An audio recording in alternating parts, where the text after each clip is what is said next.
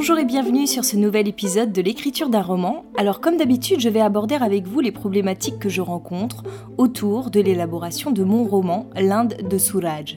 Le but de ce podcast est de partager avec vous mon processus créatif en train de se faire. Pour ça, je m'enregistre quotidiennement après chaque séance d'écriture. Ceci est donc la retranscription spontanée mais non pas exhaustive de mon travail, avec mes différentes techniques, mes doutes et mes réflexions. Comme vous l'avez peut-être remarqué, il y a un peu plus de deux mois de décalage entre mes enregistrements et les diffusions. J'essaye de rattraper ce retard, mais en attendant, petit retour en arrière. Bonne écoute à vous le samedi 18 juillet 2020. Donc en continuant à travailler sur les scènes mineures et majeures, je me suis rendu compte que j'allais peut-être redéplacer un gros bloc un peu plus loin. Je pense que demain, je vais travailler là-dessus, sur euh, le replacement euh, de ces scènes, parce que ça me semble plus logique dans la construction de l'histoire. Sinon, on comprend pas trop euh, pourquoi ça se déroule comme ça.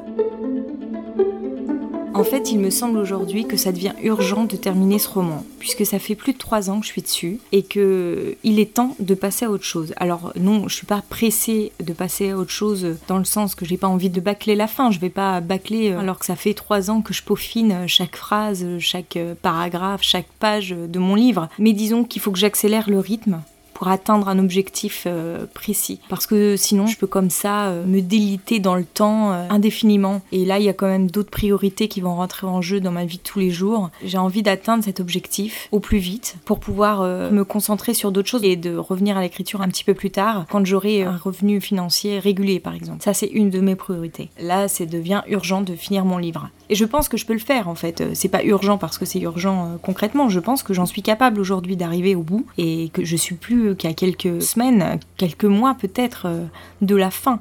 Que si je mets un gros coup de cravache euh, maintenant, je vais arriver à atteindre mes objectifs et à être plus ou moins satisfaite de ce que j'ai fait. Enfin, plutôt plus satisfaite que moins. Imaginons toutes les maisons d'édition refusent. Comment je vais prendre le refus de maison d'édition? Il faut que je m'y prépare psychologiquement. Qu'est-ce que je vais faire de ce refus? Est-ce que ça va pas complètement m'anéantir ou est-ce que je vais être capable de me relever? Parce que je pense pas que je pourrais me remettre à écrire tout de suite derrière parce que voilà, comme je disais, je vais avoir d'autres priorités. Donc je pense que ça va me prendre un petit peu tout mon temps, dans un premier temps en tous les cas, et je pourrais pas me remettre à écrire euh, tout de suite. Et je pense que justement pour euh, contrecarrer le refus de maison d'édition, c'est de continuer à écrire, ne pas s'arrêter surtout. Parce que je pense que si on fait une trop longue pause et qu'on a tous ces refus qui viennent s'ajouter à la pause, il y a moyen de perdre totalement confiance en soi. Ouais, j'ai pas trop envie de me projeter dans cette situation, mais je pense que c'est important quand même de se préparer psychologiquement parce que c'est pas évident quand on porte un projet comme ça depuis aussi longtemps qui nous tient tellement à cœur. C'est pas comme si j'avais écrit un roman en trois mois, que je l'envoie à une maison d'édition et qu'elle me refuse. Bon bah là, à la limite, je me dis bon bah je vais passer que trois mois de ma vie dessus. Alors que là, ça fait des années que je suis dessus. Alors peut-être pas en temps continu, mais ça fait des années que je travaille et dans ma tête, et sur le papier, et sur l'ordinateur. Le lundi 20 juillet 2020. Je suis assez contente aujourd'hui parce que malgré que je n'ai pas travaillé hier, je suis hyper concentrée euh, pour ma séance d'écriture. Donc c'est très agréable d'être euh, dans cet état d'esprit. Pour la première fois, j'ai travaillé mon texte euh, d'une manière différente, c'est-à-dire que j'ai voulu jouer sur les sonorités en que et t. Je suis sans doute influencée par ma lecture euh, du moment, qui est euh, Les Furtifs d'Alain Damasio.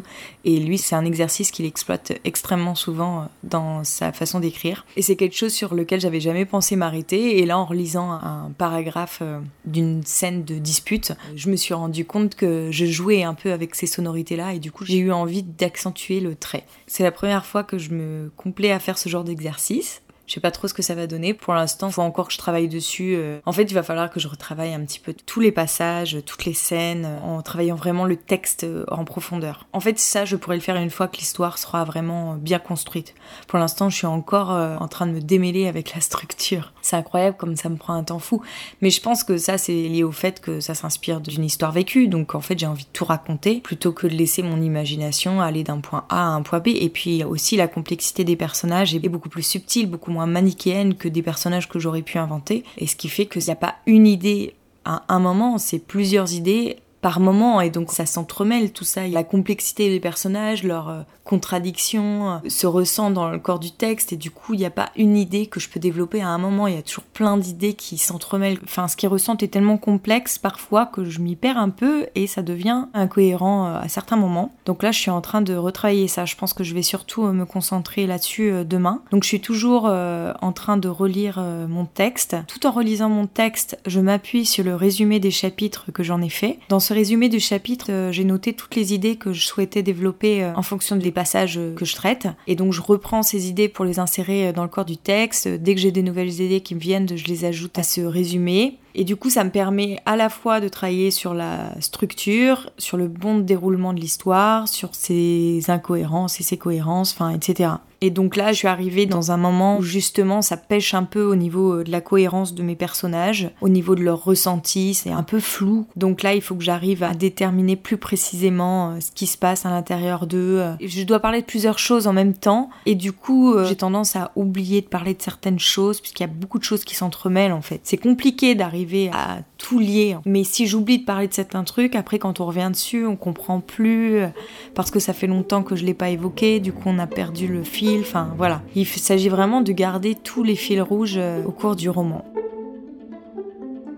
C'est tout pour aujourd'hui, j'espère que l'épisode vous a plu. Si c'est le cas, je vous donne rendez-vous la semaine prochaine, dès lundi, avec des épisodes un tout petit peu plus longs. J'espère que ce nouveau format vous conviendra toujours. Si vous aimez ce podcast, n'hésitez pas à vous y abonner, à le partager autour de vous et à me le faire savoir. Pour cela, retrouvez-moi sur Instagram sous le nom d'Aurélie Horner, où je serai ravie d'échanger avec vous. Bon week-end à vous et à bientôt.